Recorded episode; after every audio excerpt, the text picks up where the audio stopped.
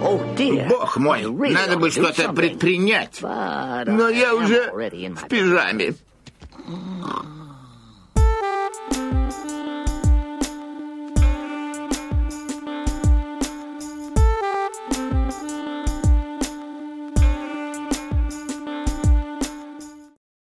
Вы слушаете подкаст «Крысиное товарищество», выпуск 18. Всем привет. С вами Дамир и Лёша. Привет, привет. Не забывайте подписываться на нас в телеграм-канале, в группе ВКонтакте и слушать, ставить оценки и писать комментарии нам на всех остальных площадках. Да, это очень важное дополнение. Те, кто слушают э, в Apple подкастах, э, ставьте нам э, звездочки выпускам и пишите комментарии, потому что это влияет на систему рекомендаций. Может быть, мы будем кому-то выпадать. Так что не забывайте ставить оценки. Да, кстати, хотел еще поделиться таким инсайтом, что если вдруг у вас бывает такое, что в какой-то день вы сидите и не знаете, какой вам можно, какой вам посмотреть фильм, то имейте в виду, что в нашем телеграм-канале каждую среду появляется анонс какого-нибудь прикольного, интересного фильма, который мы будем обсуждать в субботу. И даже если вы не слушаете наше обсуждение, вы можете пользоваться этим, чтобы смотреть интересные прикольные фильмы. Да, а также в телеграм-канале есть, э, что у нас там есть, советы недели и еще рецепты э, из наших кулинарных выпусков. Да, рецепты пока появляются не так часто, как анонсы фильмов, но тем не менее.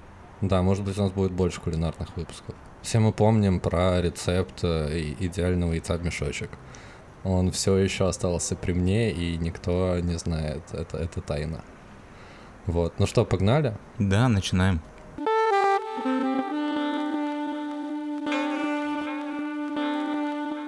Какие в твоей жизни были самые удачные покупки, на твой взгляд? А, ты вот так решил в лоб просто начать, да? Ну, это интересно, потому что очень часто люди а, либо покупают что-то неожиданное для себя, ну, то есть то, что они думали, ну, возьму просто так. И это становится каким-то очень полезным, очень важным атрибутом в их жизни. А иногда ты долго-долго копишь на что-то очень дорогое, покупаешь, а потом разочаровываешься, потому что это вообще не оправдывает а, твоих ожиданий. Э, ну смотри, при подготовке к теме я пытался вспомнить несколько э, покупок, вот как раз, ну это скорее типа достаточно дорогие покупки, типа не, не, не сок из пятерочки, а что-то такое достаточно большое. Э, и как одна из самых прикольных покупок, которые я совершал и которая на 100% себя купила, это, например, электросамокат, который я купил достаточно спонтанно, и я оказался супер счастлив. Но там как бы сложилось несколько фактов, что мы сидели на изоляции, и я живу достаточно близко от своей дачи, но ввели пропуска, и чтобы ездить на машине было не очень удобно. То есть, если я хочу просто вечером поехать на дачу, а потом вернуться, мне нужно получать пропуск. А пропуск можно было, по-моему, брать раз в день или, или два раза в неделю. Короче, как-то так. А, и еще у меня был отпуск. И поскольку я планировал куда-то полететь, и мне перечисляли отпускные, и я какое-то время откладывал, и из-за того, что как бы я никуда не полетел, я подумал, блин, нужно себе что-нибудь купить, хоть как-то себя порадовать. И я купил себе электросамокат. Я, по-моему, в одном из выпусков об этом рассказывал, и это супер клевая штука, в которой я ни разу не разочаровался. А, плюс еще... Слушай, извини, перебью тебя. А когда ты заблудился с самокатом в лесу, ты тоже не разочаровался в нем? Нет, это было прикольное приключение. И я потом еще, э, я после этого узнал, что в 3 часа ночи невозможно поймать такси на МКАДе. Расскажи эту историю тем, кто не знает. Да, как-то была история. Это было прошлым летом. Я поехал к другу на день рождения на электросамокате с работы.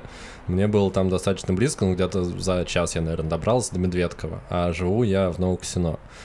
И что-то мы сидели, было все клево, я решил, ну, типа, я поеду не поздно домой, поеду на самокате, что там, короче, полтора часа, я дома, прикольно будет. Специально зарядил самокат, но поскольку было очень э, хорошо и весело, я достаточно много выпил, и ехал прям уже очень веселый, уже было достаточно поздно в какой-то момент, э, и ночью еще пошел дождь.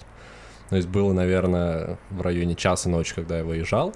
Э, фигачит дождь, но мне очень хорошо и весело, и я еду, еду, еду прям по навигатору, э, доезжаю до парка Лосиный остров, а я думал, что парк Лосиный остров — это парк, что там есть э, как бы фонари, есть дорожки, но оказалось нет, потому что ты едешь 5 минут по дорожке, а потом начинается просто лес и грунтовые дороги, и никаких фонарей, а по грунтовым дорогам по мокрым самокат не едет вообще.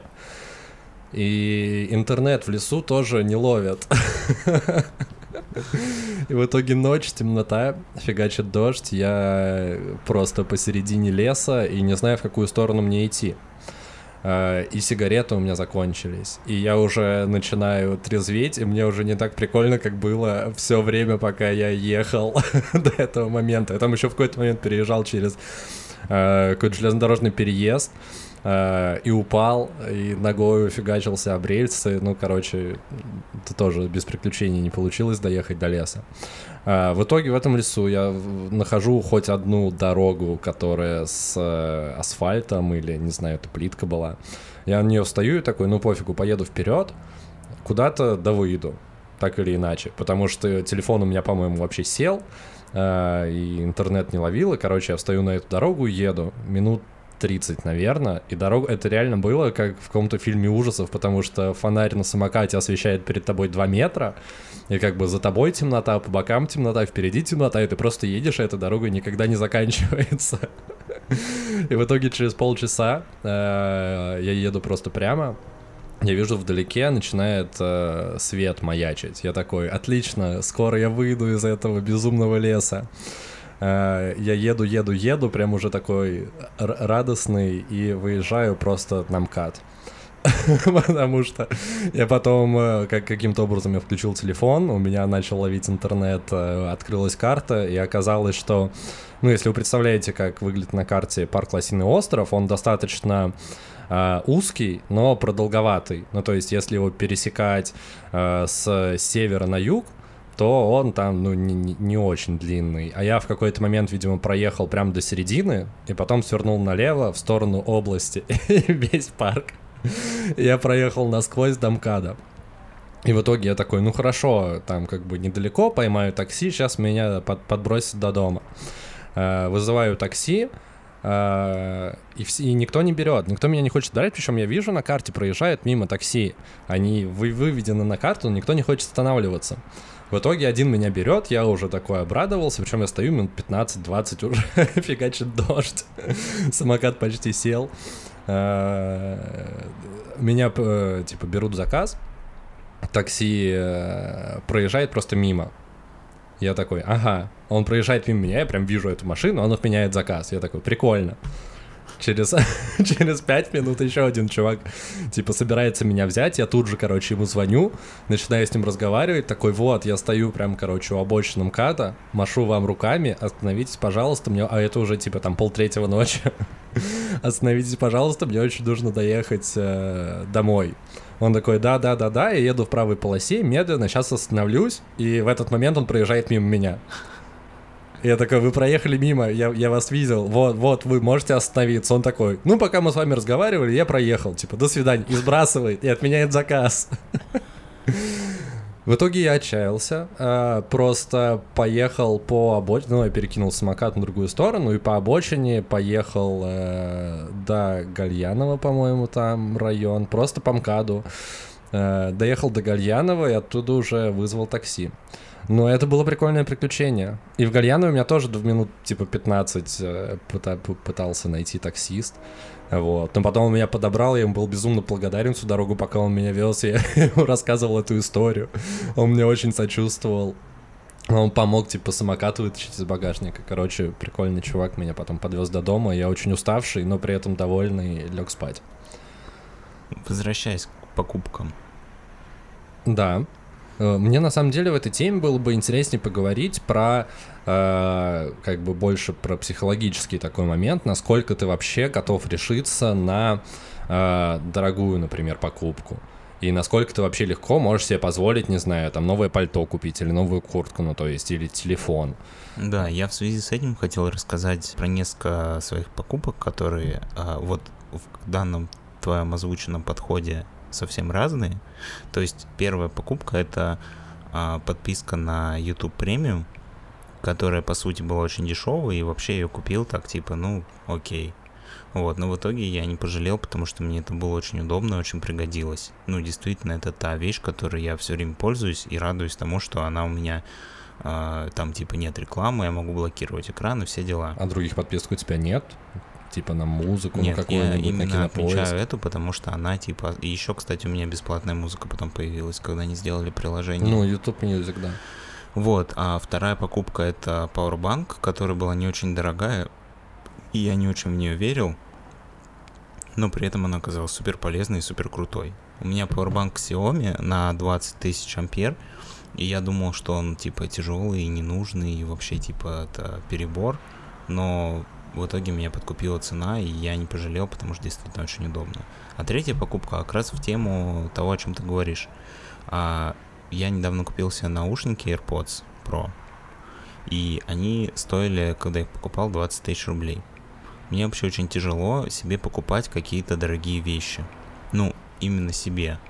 Типа, мне очень легко тратить деньги на всякую мелочевку, типа там кофе, а еще какая-нибудь фигня. Ну, такое, то, что там 100-200 рублей. Но при этом мне очень тяжело э, купить себе что-то дорогое. Вот. Я как бы тоже не пожалел об этой покупке, но вот этот феномен я отследил. То, что вот мне для себя очень сложно покупать какие-то дорогие вещи. Как ты вообще к этому, как ты, типа, позволил себе купить э, эти наушники? То есть ты говоришь, что тебе тяжело их покупать? Слушай, я очень долго, на самом деле... У меня с наушниками всегда проблема. Небольшая предыстория сейчас будет. А, поскольку я наушники использую очень часто, практически всегда, в любом транспорте, везде, а проводные наушники у меня довольно быстро уходят из строя, потому что они заламываются, рвутся и так далее. Мне наушников ну, хватает где-то на полгода. Я просто в какой-то момент когда решался на эту покупку, я э, рассчитал так, что, допустим, что эти наушники будут служить мне два года. За два года я порву 4 э, наушников обычных. Угу. Если я в среднем покупаю нормальные проводные наушники за 2-3 тысячи рублей, то я, соответственно, за этот период потрачу 12 тысяч рублей что в принципе, ну, 60% а, окупает. А может быть, они прослужат и дольше, и тогда это почти та же самая стоимость. И, в общем, за счет вот таких вот умственных, а, умственной акробатики, вот, я себя убедил, то, что мне это нужно, и, ну, на самом деле, да, действительно, Плюс, как бы у меня еще не прошел год гарантии, если вдруг с ними случится какая-то неисправность, я могу прийти в Apple, мне их поменяют. Ну, ну то, то есть, есть у тебя такой, типа, супер рациональный подход. Тебя себя нужно убедить. А насколько часто ты вообще делаешь спонтанные покупки чего-либо? Слушай, ну дорогие очень редко. Я могу спонтанно купить себе какую-нибудь хрень. Ну, типа... Лампу. Нет, ну вот что-то, знаешь, типа... Не знаю, какой-нибудь э, еду, например. Хотя я был не голодный, я вообще какой-нибудь скитлс там, не знаю, или ну, ну то есть такие мелкие снеки. Мелочевку, да, которая тебе, в принципе, не нужна, и ты вообще как бы есть не хотел, пить не хотел, но ты как бы такой, а, куплю. А из-за чего это вообще? Ну, то есть, типа, ты не можешь найти достаточно э, достаточную причину весомую, чтобы купить себе сейчас что-то, что, не знаю, лучше твою жизнь или тебя немного порадует. Не знаю, у меня все время ощущение, что типа нужно деньги отложить, потом вдруг что-то более важное нужно будет купить. Ну и насколько это как бы сходит, насколько часто ты себе покупаешь что-то важное? Вот, вот редко. Твоем. А в итоге получается, что я растрачиваю просто все деньги на всякую мелочь, которая мне особо-то была не нужна. Вот, об этом и речь, потому что у меня как бы политика такая, что если...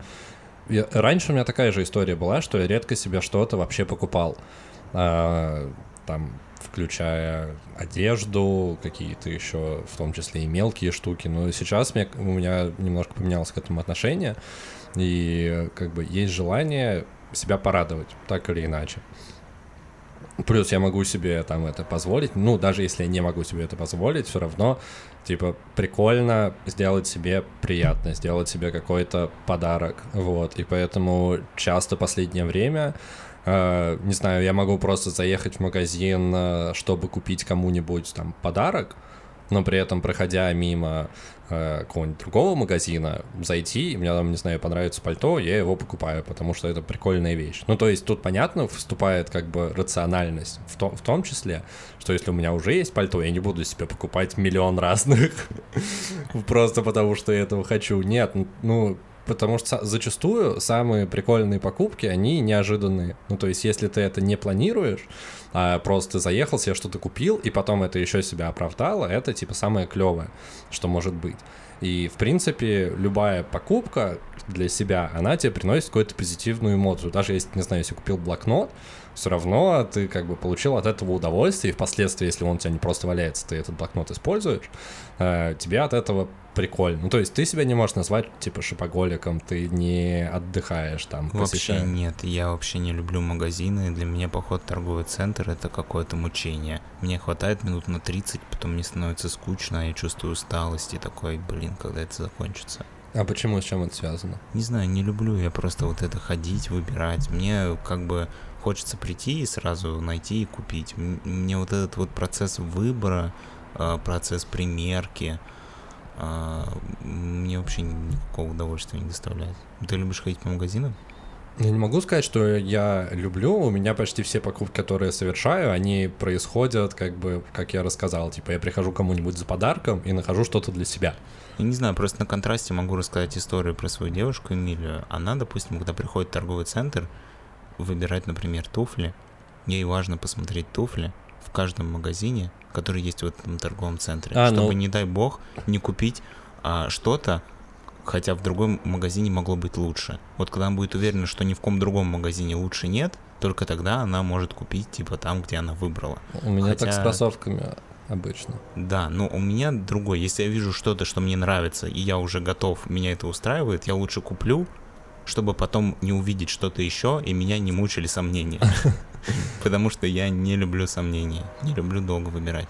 Ну смотри, как у меня было с кроссовками. Я себе, я знал, что типа вот мне нужны кроссовки на лето. Я приехал в Мегу Белая дача, там, чтобы ты понимал, две меги, и в каждой есть магазины с обувью.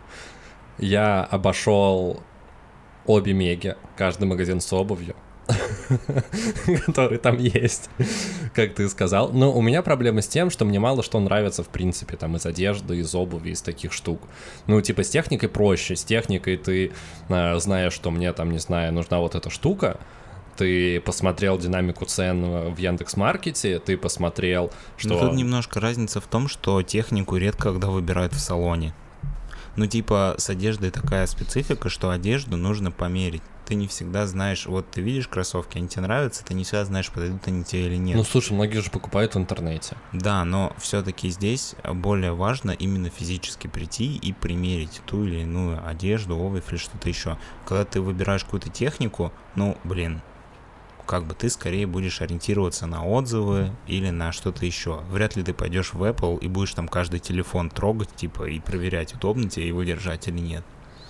Ну, слушай, с техникой тоже есть такой момент, с тем же телефоном, ну, то есть э, ты заказываешь телефон, и ты не знаешь, если ты его не держал в руках, он может казаться, не знаю, слишком тяжелым для тебя, слишком, не знаю, слишком экран большой или слишком маленький. Ну, то есть тут тоже такой момент, ну, как бы универсальный. Понятно, что к этому привыкаешь, э, с одеждой в этом плане сложнее.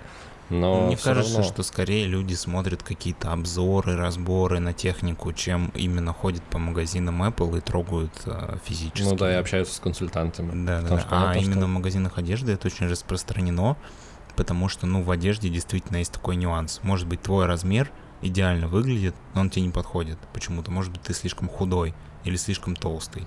Или ну или там, просто какая-то шмотка или, на тебя странно да, сидит. Да, или просто она на тебе выглядит странно, а ты ну, не мог этого узнать, не померив. Ну, то есть ты себя не можешь назвать шопоголиком? Нет, точно нет. Я скорее анти-шопоголик. В общем, да, вывод такой, что мы представили вам две такие модели поведения в плане покупок. Э, не знаем, какая вам ближе, какая вам комфортней, но как бы делайте, что вам больше нравится.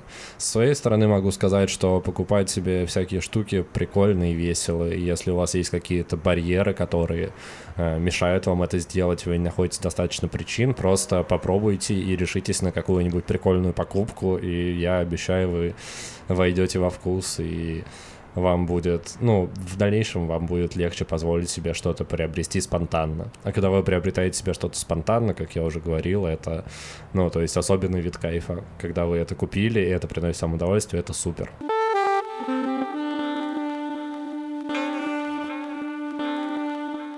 Uh, да, на этой неделе мы посмотрели французский фильм uh, 1990 года, называется «Деликатесы».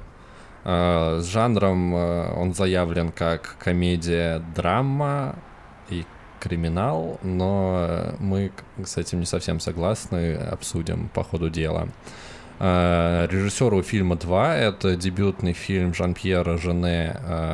Этот чувак снял потом Амели. Ну, собственно, из-за этого фильма и прославился.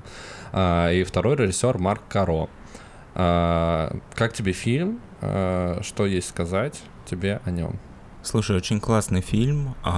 Он немножко поражает своей некой, наверное, абсурдностью и какой-то непредсказуемостью и неподготовленному зрителю – который особенно смотрит в основном американский кинематограф, а с европейским совсем не знаком, этот фильм может быть немножко таким неожиданным и не совсем понятным. Но в плане того, как это сделано, мне, например, очень понравилось то, что, ну, я поскольку, как меня учили в киношколе, лучше всего, когда персонажи не говорят, а когда они что-то делают, и своими действиями мы понимаем их мотивацию и ну, чтобы они историю рассказывали своими действиями, а не тем, что они говорят физически в фильме. И в этом фильме, конечно, каждая сцена построена на том, что люди именно, ну, персонажи фильма, они именно что-то делают, как-то взаимодействуют друг с другом, и не так важно, о чем они конкретно говорят ртом в этот момент, а самое важное то, как они это играют, как они это проживают. То есть, если этот фильм посмотреть без звука, ну, я да, думаю, в принципе, кино ты поймешь все, что там произошло. Ну, то есть это вот такой высший класс для меня э, фильмов, когда именно это сделано настолько вот настолько круто с точки зрения режиссуры. Ну и плюс подбор актеров я хочу отметить, что э, когда ты смотришь на любого персонажа фильма, ты по каким-то характерным чертам можешь сразу понять, какой у него характер. Это э, достаточно характерно для мультипликации, потому что там проще Э, отыгрывать характеры героев через визуальный ряд. В кино это, мне кажется, сложнее воплотить, но там прям получилось и мимика, и, в принципе, э, фактура каждого героя. Там их не так много. Вкратце расскажу, о чем э, как бы история такой выдуманный мир, какой-то постапокалиптический даже немного, или ну да, скорее постапокалиптический. Ну, ощущение, как будто бы это какая-то война идет, и люди в оккупации уже много лет. Ну да, да, э, какая-то такая история. Э, и есть э, дом, в котором живут люди. Вот, этим домом владеет мясник. В, на первом этаже этого дома есть лавка, в которой он как бы продает мясо. Точнее, он его даже не продает, в этом мире нет как таковой валют. Они, все, все жители дома платят ему либо за, за жилье платят, либо работой они делают что-то по дому, либо зерном. Там какое-то есть зерно, ну, да, маис. в основном там бартер такой, там нет как таких таковых денег, которыми можно что-то купить. Там чувака, допустим, в одной из сцен таксист подвез за ботинки. Да, за ботинки. Ну, то есть показан такой опустошенный каким-то или катаклизмом, или действительно войной мир. Ну, то есть э, история в целом очень камерная, там все происходит в рамках вот этого вот дома. А, и вот э, в этот дом э, приезжает новый постоялец, его зовут Луизон, он бывший клоун, и у него нет работы, он приезжает по объявлению в свободную квартиру, и, собственно, в, этом, в этот дом заселяется за то, что он э, делает ремонт. Ему там нужно будет чинить лестницу, крышу, трубы и так далее, и вот он как бы э, там живет и чинит дом. В него влюбляется дочь. э, этого мясника, главного владельца этого дома, и, собственно, вокруг э, их любви с... Э, девушку зовут Жули, и вокруг любви Жули и Луизона как бы все крутится. Отцу Жули это не нравится, и как бы вот там происходит некая история. Ну да, и самый важный момент э, состоит в том, что эта лавка мясная, и все жители этого дома живут за счет того, что они похищают других людей и жрут их. А, ты думаешь, мы будем... А, ну хотя, ну это на первой же минуте фильма, Да, да, понятно. но это основной, как бы вот есть дом, мясная лавка, там живут постояльцы, они все про это в курсе.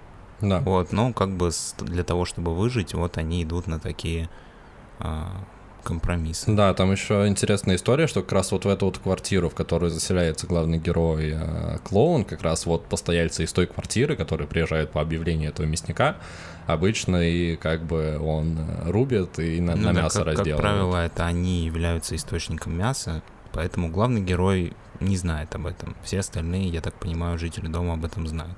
Еще там забавный, забавный момент, не знаю, заметил ты или нет, что насколько я понял, дочь э, мясника, она каждый раз влюбляется в нового постояльца этой квартиры, и каждый раз э, он убивает этого постояльца.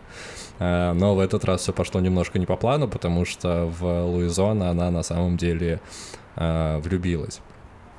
Что еще хочется отметить перед тем, как перейти к спойлерам? А, да, что хотел сказать. Фильм э, звучит как какая-то такая чернуха, ну, по нашему описанию можно сделать вывод, что там, типа, все жрут людей, и вообще как-то это все неприятно выглядит, но э, мы помним, что этот режиссер впоследствии снял э, Амели, и, в принципе, ну, то есть там нет как таковых, как мне показалось, чернушных моментов. Там ну, все да, так там... подано там просто отличительная черта в том, что там очень хороший сценарий, очень хорошая режиссура, на которую интересно смотреть.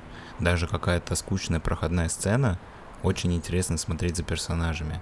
И там такой достаточно тонкий европейский юмор, который очень не похож на американский. То есть, если вы привыкли смотреть американские комедии, то, ну, для вас будет немножко непривычно тот юмор, который есть в этом фильме, но от этого он не становится хуже.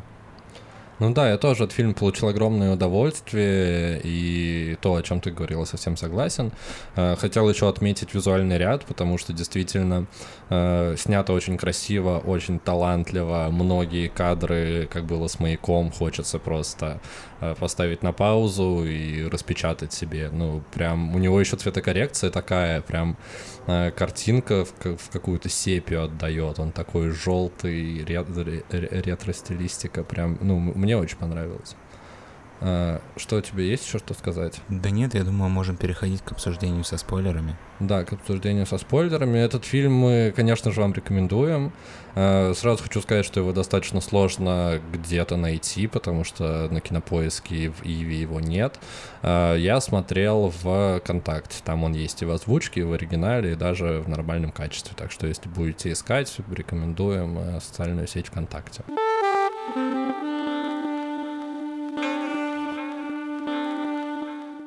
Так вот, э, в части со спойлером начать хотелось того, как ты вообще увидел смысл фильма. Э, ну, то есть, как мы уже сказали, история там достаточно, ну, если воспринимать э, прямолинейно, то она простая. Приезжает этот бывший клоун, он не нравится владельцу дома, мяснику, и просто как человек, из-за того, что в него влюбляется его дочь, и он решает его убить, но у него не получается. Вот, как бы, это, по сути, весь сюжет фильма, но его прелесть кроется в деталях, в моментах, которые, в деталях, которые подчеркивает режиссер и оператор, выстраивая мизансцены, э, рассказывая в рамках э, этой большой истории, еще микроистории про остальных жильцов этого дома. Например, есть чудесная женщина, которая раз за разом пытается покончить с собой, потому что ей голос говорит, что приди, прими смерть.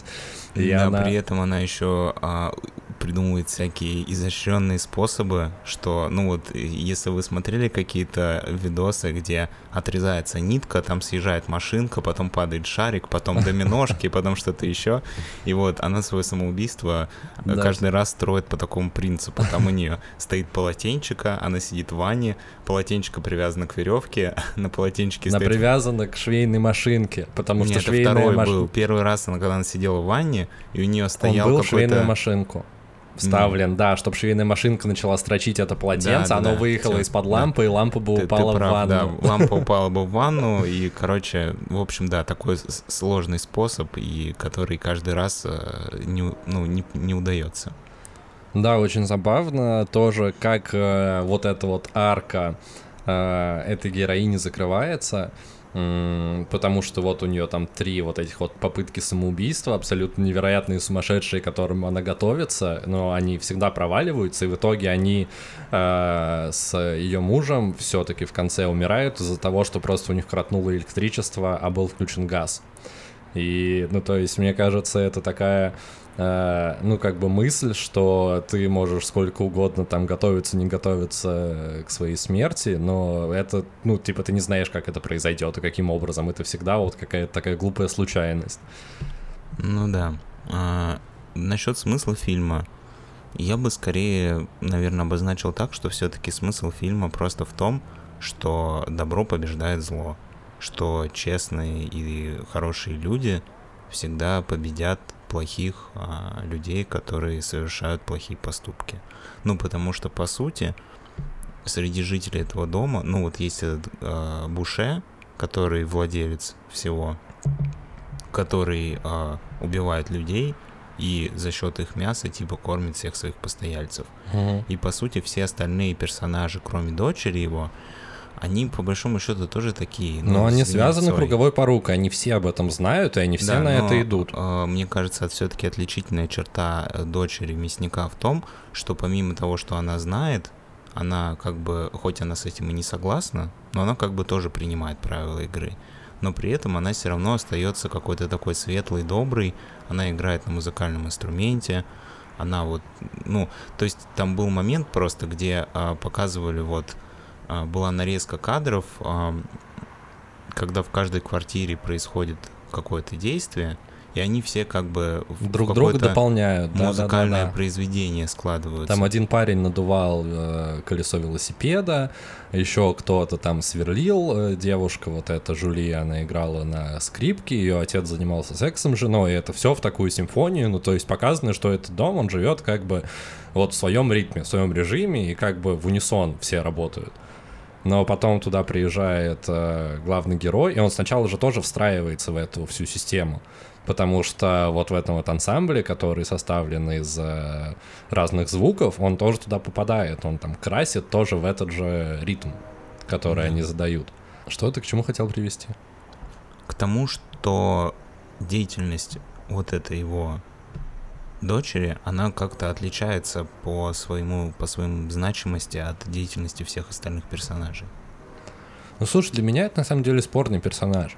Э, потому что я согласен с тем, что ты сказал. Ну да, у нее есть желание что-то изменить, э, что-то сделать, и она всегда ищет любовь. Но, как я уже сказал в части в предыдущей, где мы обсуждали без спойлеров, э, она каждый раз влюбляется в чувака из этой квартиры. Э, ну, и каждый сути... раз допускает то, что его убивают. Ты хочешь сказать, что она тоже как бы один из членов этого дома, и у нее нет какого-то отличительного чего-то? Ну, слушай, это вопрос, на который можно подискутировать, потому что, ну, ответа у меня нет, понятное дело. А... Хотя, знаешь, я сейчас вспомнил, там же была сцена, где она вообще хотела, типа, сдать этого а, Луизона а, вот этим мужикам, которые живут Из под землей. Да, да из-за того, что он, ну, он показывал какой-то... Короче, он работает в цирке, работал в цирке раньше. Угу. И он Пока его время... обезьяну не съели. А ее съели? Да. А, она же говорит, что мы съели твою обезьяну. Я думал, что они съели этого чувака, которого в первом кадре показывают. Что не, они съели, они съели обезьяну Левинсона. Или Ле, Ле, Ле, Левинсон, по-моему, его звали. Понятно. Она же об этом сама говорит, что мы съели твою обезьяну, это был мой отец. Я что-то не обратил в него внимания. И даже потом Луизона об этом рассказывает, и ты такая, ты простил нас, типа, за обезьяну. Он такой, да, я считаю, нужно всех прощать за все. Вот, и, короче, он э, везде показывает всякие фокусы всем. Ну, вот так. Он, в принципе, ко всему подходит творчески. Даже если у него есть какая-то э, простая задача, как, например, покрасить потолок, он к ней подходит не как обычно, а там, не знаю, привязывает свои себя подтяжками к крючку на стене и как бы оттягивается на них туда-сюда и красит. Слушай, ну тогда вот эта женщина, которая пыталась покончить самоубийством, тоже очень творческая личность. В этом плане, да. Возвращаясь к мысли, я говорил о том, что э, я, наверное, с тобой сейчас э, закончу, да, мысль, что она застала э, вот этого Луизона, который показывал а, фокусы какие-то. Детям? Не детям, а вот этой женщине, которая любовница его отца. А, да, да, да, да. И а, Она, она обиделась на него. обиделась угу. и хотела его сдать вот этим вот э, подземным каким-то жителям, которые его ненавидят, потому что он починил трубы, а, и да, у них закончилась трубы, вода. У них закончилась вода, и, короче, они хотят ему отомстить. Ну и по сути тоже, как бы, наверное, она такая, ну, ты сейчас просто начал вспоминать фильм, наверное, не совсем она тоже сильно Ну, с другой стороны, непонятно. Возможно, она таким образом его хотела спасти, потому что она уже знала, что ее отец хочет э, убить Луизона.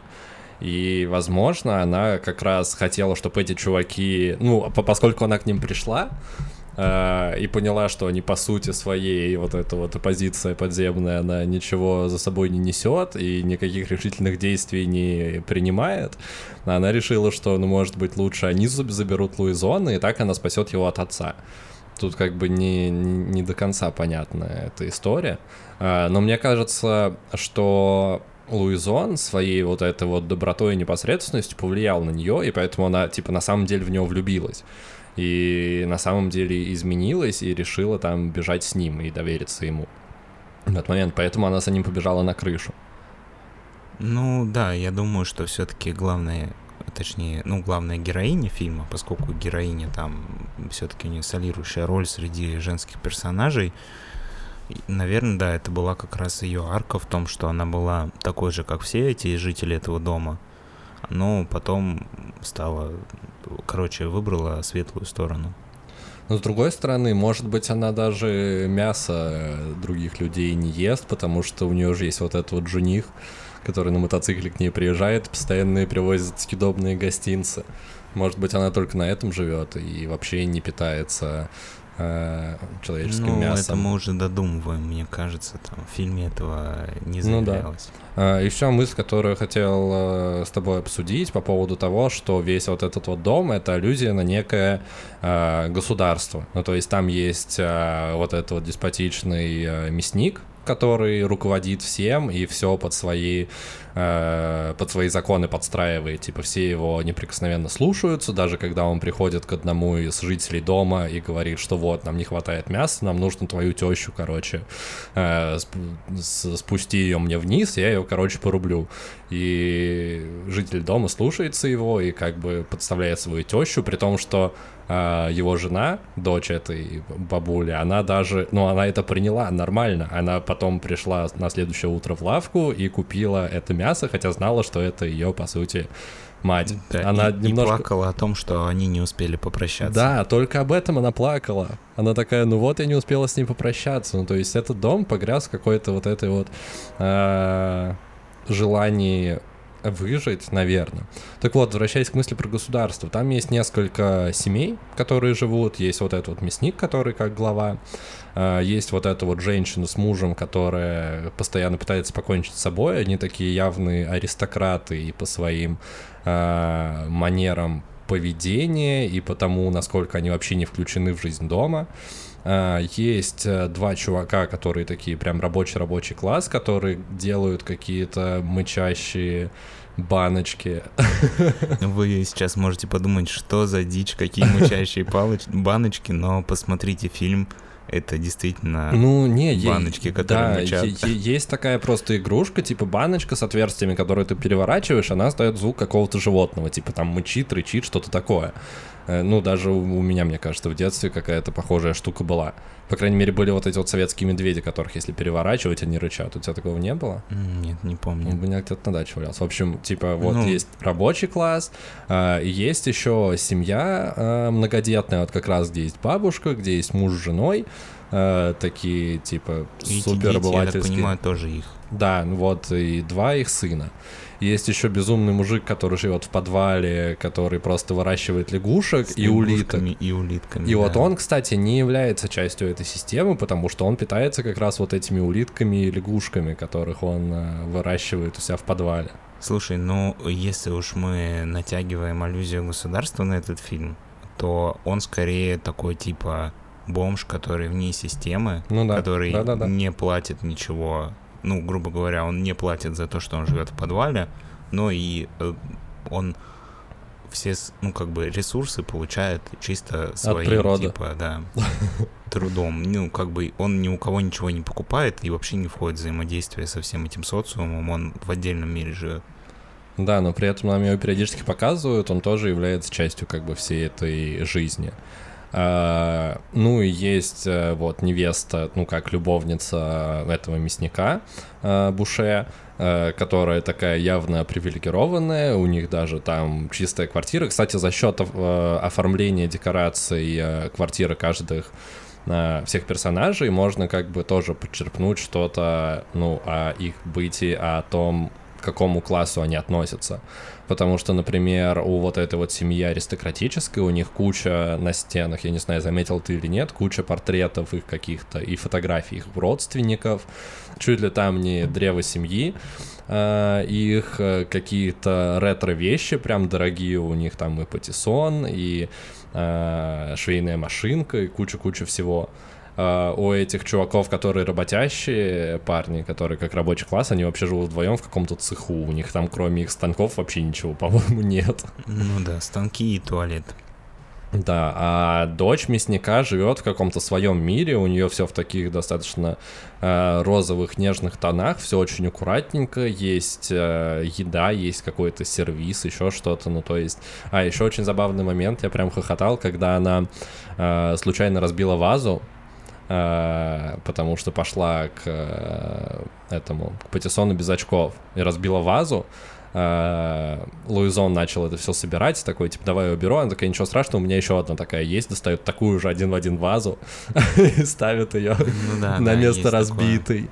Ну вот, ну то есть показывают, что она тоже, несмотря на то, что как бы ну, пытается отстраниться, типа. да, она достаточно зажиточная, и все вот эти вот блага она получает от отца и от вот этого чувака, который к ней приезжает. Ну да, и выглядит это, что как будто бы он сватается к ней как раз э, для того, чтобы потом стать э, наследником бизнеса или что-то такое. Ну, ну да. как бы как будто бы он не только ради нее туда приходит. Он не похож на человека, который искренне любит кого-то. Да, плюс еще забавно, я не понял, он, ну, короче, он всегда приезжает извне, он всегда приезжает на своем мотоцикле, Uh, и всегда у него есть пистолет, у него есть дорогие сапоги, на которые очень часто делают акцент. И явно он, ну, из хорошей семьи и там достаточно при деньгах, и об этом часто говорит Буше, что типа вот этот парень, он э, типа я беспокоюсь о будущем моей дочери. Вот к ней сватается э, прекрасный молодой человек из обеспеченной семьи, а она что-то в этом клоуне нашла. И как бы за счет этого он решает э, как бы убить э, Луизона. Э, про Луизона еще можем быстренько поговорить. Да, ты просто, я думал, ты закончишь свою мысль про а то, что в фильме дом построен по примеру государства. Ты всех а, персонажей описал? Да, я вроде всех перечислил. Э, но основной вывод такой, что появляется Луизон. Э, ну да, он как бы такой человек, который говорит, что можно жить по-другому. Да. Что можно быть типа честным, творческим, можно не есть людей, можно просто бы, всем помогать. Да, и нужно всем помогать и, ну, строить э, отношения на доверии и на взаимовыручке. И, ну, он даже не то, что борется за власть в этом доме, но да, своими он действиями, такой. своим вот этим поведением, своим примером он разрушает эту систему, и она уничтожает сама себя. Э, мне кажется, основной посыл, который хотят э, донести, что как бы, как это было в э, платформе, что будущее за детьми. Э, потому что явно на этих детей в этом доме вообще всем плевать на вот двух детей из э, семьи, которые такие ну, средний да, хотя класс. Бы потому что в первом же кадре они занимаются тем, что курят на лестнице сигарету, да, курят... а им как бы лет по шесть. курят на лестнице, да, мимо все проходят, и всем плевать. А, и тут как раз вот эта сцена происходит вот в первый день, когда приезжает Луизон, и он обращает на это внимание, он показывает детям прикольные фокусы, их веселит с воздушными да, забирает шарами. у них сигарету. Да, кстати. забирает у них сигарету, ну то есть ему не все равно, хотя он даже он первый раз видит этих детей. А, и, собственно, он вокруг себя аккумулирует вот эту вот какую-то позитивную энергию, причем он как бы не боится вот этого жениха, который приезжает и наставляет на него пистолет.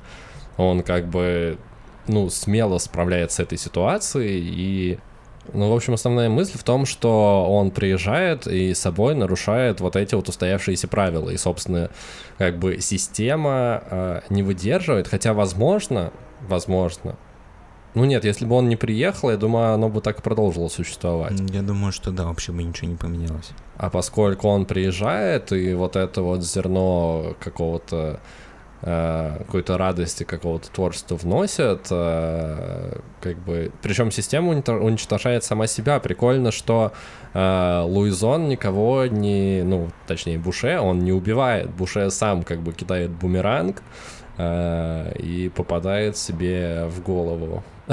Как бы самоустраняется из этого мира. Ну да, как ты и сказал, он как будто бы разрушает эту си- систему, разрушает сама себя, потому что такой человек, э, он настолько не вписывается в их э, быт, что система начинает рушиться. Ну, в попытках его уничтожить, она просто уничтожает себя. Э, в общем, ребят, фильм э, классный, сто процентов стоит того, чтобы его посмотреть. Э, история сама по себе достаточно простая, но то, как она рассказана, э, как бы делает основной смысл. Очень приятные персонажи, чудесный саундтрек, э, мизансцены, art direction, все на высшем уровне. Я как бы лично от себя очень рекомендую. Фильм «Деликатесы». Ну да, фильм очень необычный, но при этом он сделан очень на высоком уровне, и действительно, если вы любите кино, то посмотреть такой фильм обязательно стоит.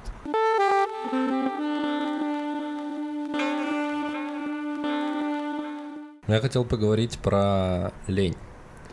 Э, такое достаточно базовое чувство, мне кажется, в жизни каждого человека присутствует. Насколько тебе вообще свойственно лениться, забивать на что-то и прокрастинировать? Мне кажется, что ты от этого часто страдаешь, зная тебя. Мне кажется, что я с возрастом немножко это начинаю перебарывать. Ну да, раньше я часто сталкивался с такими проблемами. Ну в каких ситуациях у тебя проявляется лень? Ну то есть ты пришел, например, вечером с работы домой и такой, вот мне бы сделать вот это, вот это и вот это.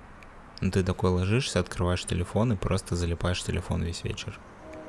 И проходит типа весь вечер, и ты такой, я ничего не сделал, я просто смотрел что-нибудь в телефоне, какую-то хрень, или играл в какую-то игру, типа, где, ну, не, не, не то, что какую-то игру прям, а просто в какую-то фигню, типа, в телефоне, где 2D-шный человечек бежит, типа. И по... потом ты начинаешь себя винить за то, что ты ничего не сделал, типа, полезного. Ну, типа того, да, что тебе, ну, ты хотел что-то сделать, как что-то, что улучшит твою жизнь, а вместо этого ты просто провалялся и ничего не делал. А почему ты не думаешь, что то, что ты провалялся и, как ты говоришь, ничего не сделал, это как-то улучшило твою жизнь? Ты же отдохнул, получил какую-то позитивную эмоцию, почилил. Ну, мне кажется, проблема в том, что ты хотел сделать другое, но в итоге не сделал то, ну, чего слушай, хотел. мне кажется, если бы ты на самом деле этого хотел, ты бы просто взял и сделал, нет? У тебя не бывает такого, что ты чего-то хочешь сделать, но при этом это не делаешь, а делаешь что-то бессмысленное и бесполезное? Ну, последнее время нет. Последнее время я достаточно стараюсь осознанно к этим моментам подходить и как бы для себя оправдывать э, достаточным количеством аргументов, что я не сделал то, что планировал, потому-то, потому-то. Я бы не назвал это ленью и прокрастинацией, просто в данном конкретном случае мне было комфортнее сделать по-другому не там, не знаю, не спланировать ремонт, а поваляться, посмотреть какое-нибудь кино. Типа того. Ну, я, я не вижу в этом какой-то проблемы. Вообще, давай так, начнем с того. Считаешь ли ты это проблемой? Вообще, лень человеческую? Мне кажется, что во всем есть, типа, некий баланс. Ну, то есть, если ты такой пришел э, с работы, опять же, и решил, что вот, ну, у меня есть некоторое количество дел, но будет лучше, если я сегодня, допустим, отдохну, посмотрю фильм, что-нибудь поделаю и как бы, ну, восстановлюсь, то это нормально. Но мне кажется, проблема именно в том, когда ты хотел сделать что-то полезное, в итоге этого не сделал, а потом испытываешь муки совести за это. Ну вот у меня с муками совести последнее время вообще не бывает, ну, потому у меня что... сейчас тоже как-то попроще, я не знаю, может быть из-за подкаста, то, что я все время, типа, как-то уже на автомате делаю этот подкаст, у меня довольно мало времени, когда я могу, типа, полениться и ничего Но не мне, поделать. кстати, да, кстати, да, кажется, да, что все свободное время сейчас съедает э, продакшн подкаста, у меня в том числе, потому что мы постоянно там по монтажу созваниваемся, по следующим темам, ну, то есть это постоянный рабочий процесс, который дает нам э, какую-то отдушину, и за счет этого ты как бы постоянно делаешь что-то полезное, постоянно находишься в каком-то движении. Э, я хотел рассказать немножко про свое отношение к лени, э, что для меня как бы лень — это как двигатель э, и мотивация к тому, э, чтобы что-то делать. Сейчас попробую подраскрыть э, эту мысль, что как бы лениться приятно и кайфово. Тебе прикольно, когда у тебя есть день, и ты можешь, ну, когда у тебя нет планов, например, или когда тебе ничего не нужно делать. А, но чтобы у тебя появлялись такие дни, тебе предварительно нужно достаточно много всего сделать. А, например, с институтом, как у меня было. А, я не всегда достаточно качественно и хорошо готовился к каким-нибудь там экзаменам, сессиям, еще к чему-то, но не сразу. Первые, там, не знаю, года два я прям фигачил, чтобы наработать некий кредит доверия, после чего ты можешь меньше тратить своих сил, на то, что, типа, все знают, что ты клевый, типа того. А, и, ну, то есть через какие-то а, усилия я пришел к тому, что я могу, типа, больше лениться и больше отдыхать. И, соответственно, я во всем в жизни пытаюсь найти вот какой-то баланс, потому что я считаю себя достаточно ленивым человеком, а, но при этом, чтобы к этой возможности лени прийти, я достаточно много работаю, достаточно много чего делаю. Слушай, я просто не считаю, что когда ты запланировал для себя свободный день, когда ты ничего не будешь делать, и ты в этот день ничего не делал, что это лень. Ну, ты больше про, про, про прокрастинацию. Слушай, вообще мне кажется, что в, прокрас... в а, лени, в основе лени лежит две вещи. Типа, первая это прокрастинация, а вторая это перфекционизм. Ну-ка, ну-ка. Потому что, смотри, прокрастинация, когда ты откладываешь что-то на потом. Когда ты, типа, тебе нужно, ну, нужно сделать какие-то дела, а ты такой, сделаю завтра, сделаю завтра, сделаю послезавтра. Ну или у тебя горит дедлайн, и ты находишь для себя кучу мелких дел, типа там да, разобраться куча на рабочем мелких столе. оправданий, которые, типа, тебе не позволяют ну, да, к этому притронуться. А перфекционизм я имею в виду в том смысле, когда тебе, ну, ну ты хочешь сделать э, или начать какой-то проект или что-то, но ты как будто бы себе э, говоришь, что, ну, это еще не идеально. Я еще не на 100% готов к этому. Мне нужно еще подготовиться, потому что получится не идеально. Ну, это как бы такой страх потерпеть поражение. И ты поэтому ты... откладываешь эту историю. Да, да, и ты по поэтому не приступаешь, потому что тебе кажется, что ты еще недостаточно подготовился, и нужно еще чуть подождать, хотя, в принципе, ну, нужно просто делать ты просто что-то делаешь, и у тебя что-то получается или не получается.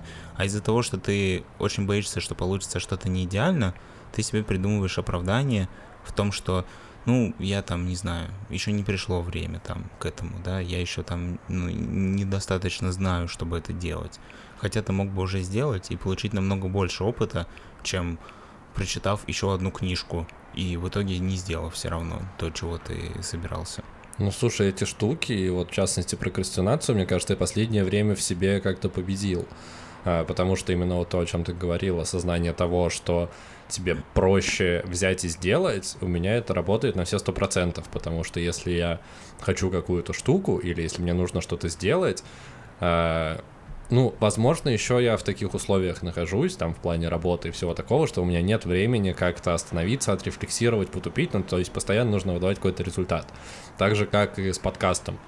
Э, ну, то есть это достаточно странная история, что мы это продолжаем делать, э, и какая-то внутренняя ответственность у тебя есть по поводу этого всего процесса, проекта. Ну, то есть мы иногда, конечно, я могу что-то не доделать, не догазовать, но все равно все основные моменты по рабочим процессам в плане подкаста я стараюсь закрывать потому что есть какая-то ответственность, есть какой-то кайф, и нет такого, что я такой, типа, блин, мне нужно написать анонс.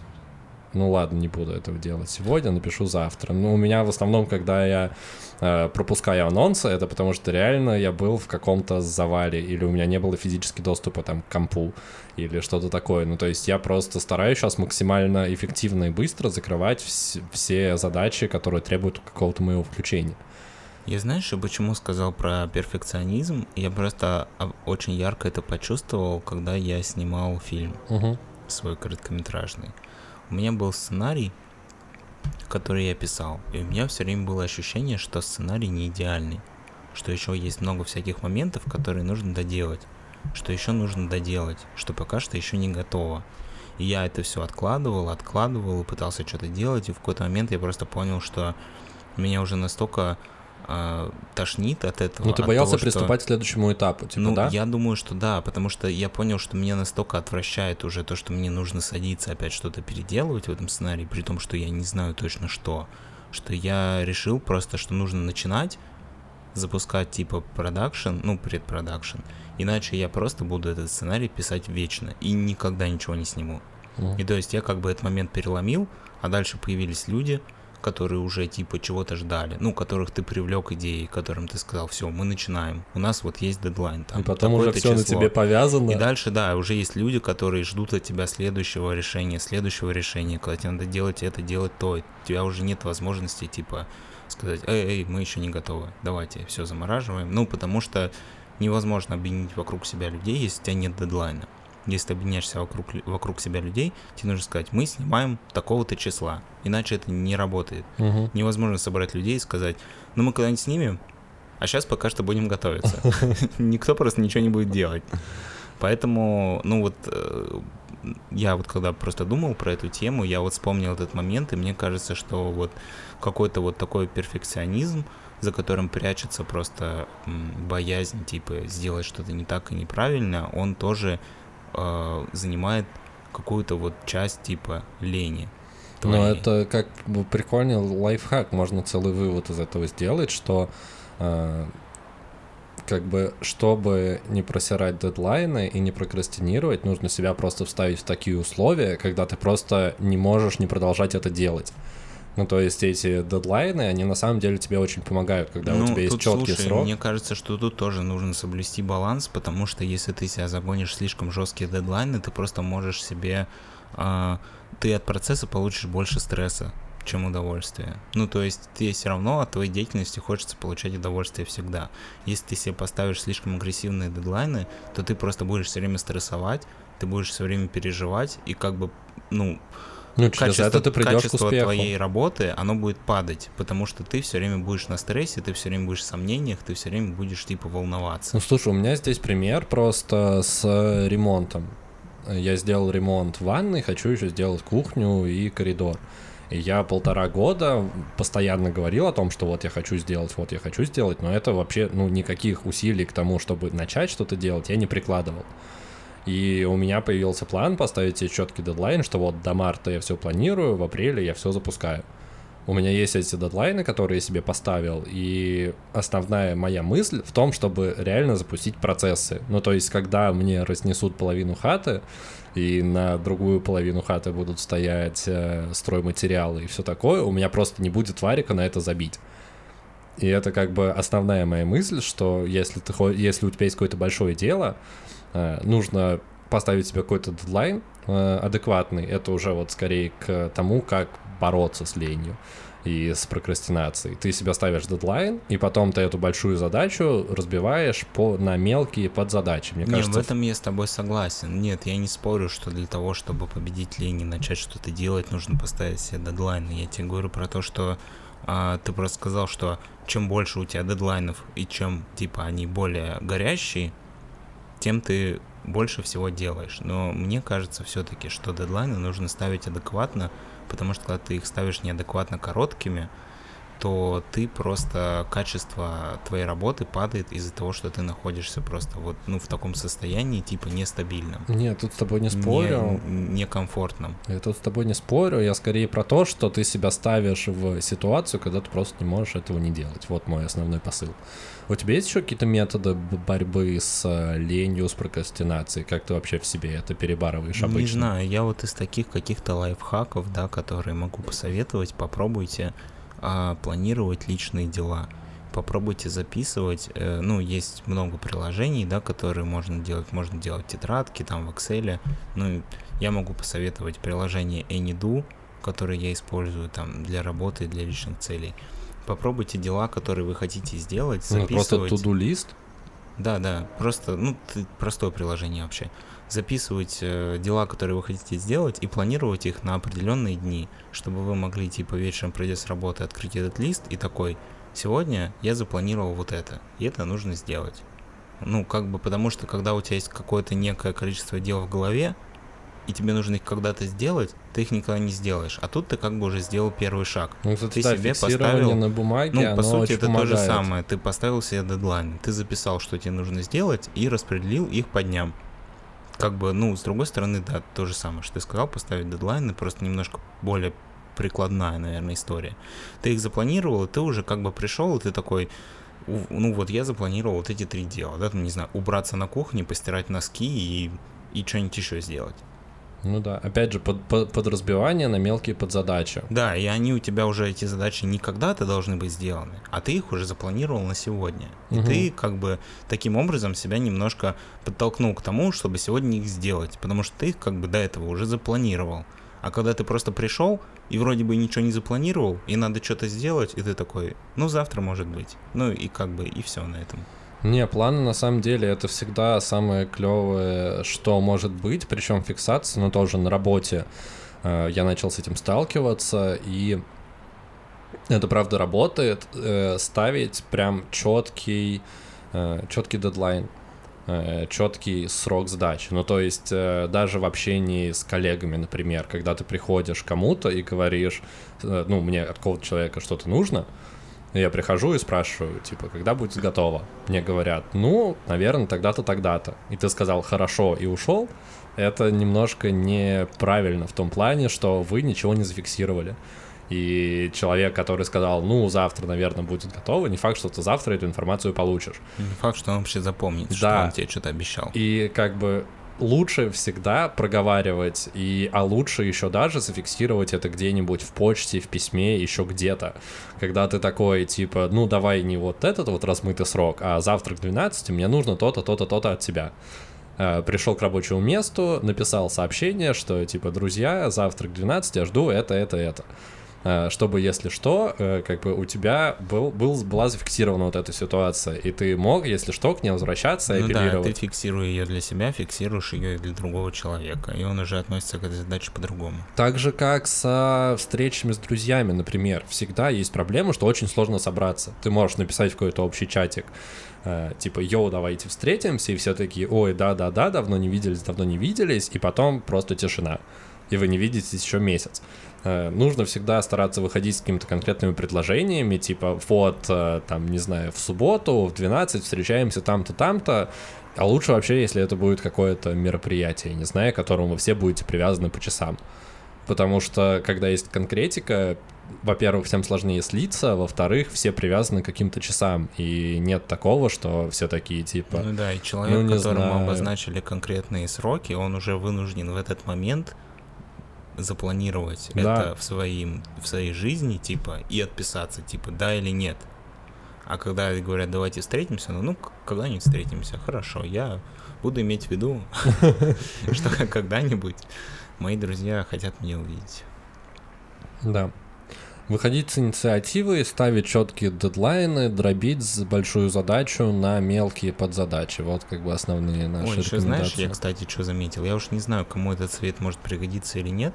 Если вам сложно ставить дедлайны для самого себя, ну, то есть, когда ты еди, как бы свой начальник и твой свой исполнитель сам. Ну, например, ты поставил себе задачу помыть посуду. Посуда нахер никому не нужна. Единственный, кто будет из этого переживать, это ты сам. И мыть ее будешь тоже ты сам. Вот. И в таком случае э, в, в примере с посудой это не очень корректно, потому что это, ну, сложно тут придумать какой-то пример, но в других задачах это может быть. То есть, допустим, если вы хотите начать ходить в зал, ну, например, заниматься спортом, для того, вы первая задача, если вы себе поставили дедлайн, да, что я, например, со следующего месяца начну ходить в спортзал. И для того, чтобы себя к этой цели приблизить немножко, иногда бывает полезно вовлечь других людей в эту деятельность. Либо договориться с кем-то вместе ходить в спортзал, или Либо просто всем, всем рассказать, рассказать, что я, значит, буду ходить в спортзал.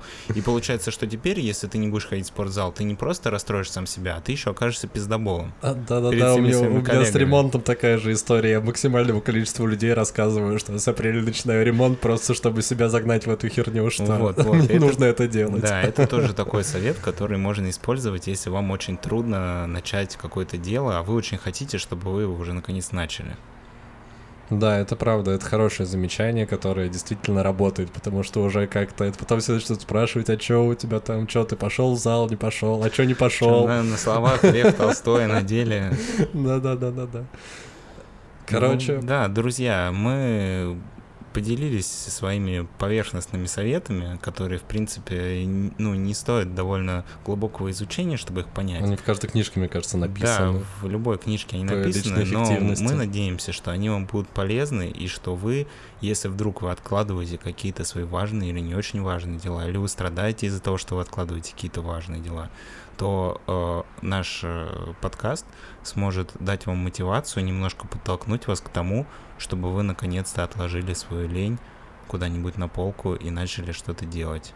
Потому что, что когда ты что-то делаешь, ты живешь и получаешь удовольствие от жизни.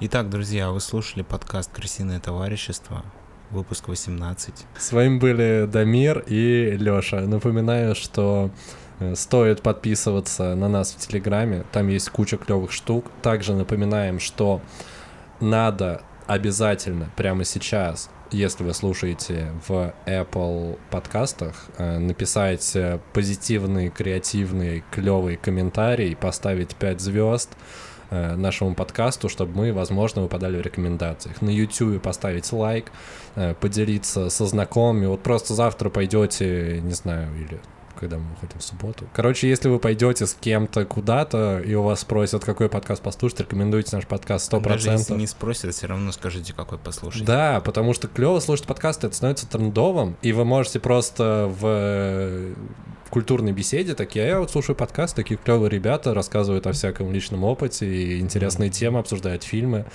Э, Крысиное товарищество называется. Сказать, благодаря их подкасту я начал ходить в зал. Да, начал ходить в зал, научился и готовить печенье. И теперь могу смотреть крутые фильмы. Да, каждую неделю смотрю офигенное кино и всячески культурно и развиваюсь, да.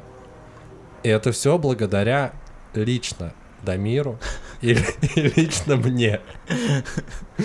Спасибо, что остаетесь с нами. Хороших выходных. И если слушаете не выходные, то хорошего дня. Пока-пока. Пока. -пока. Пока.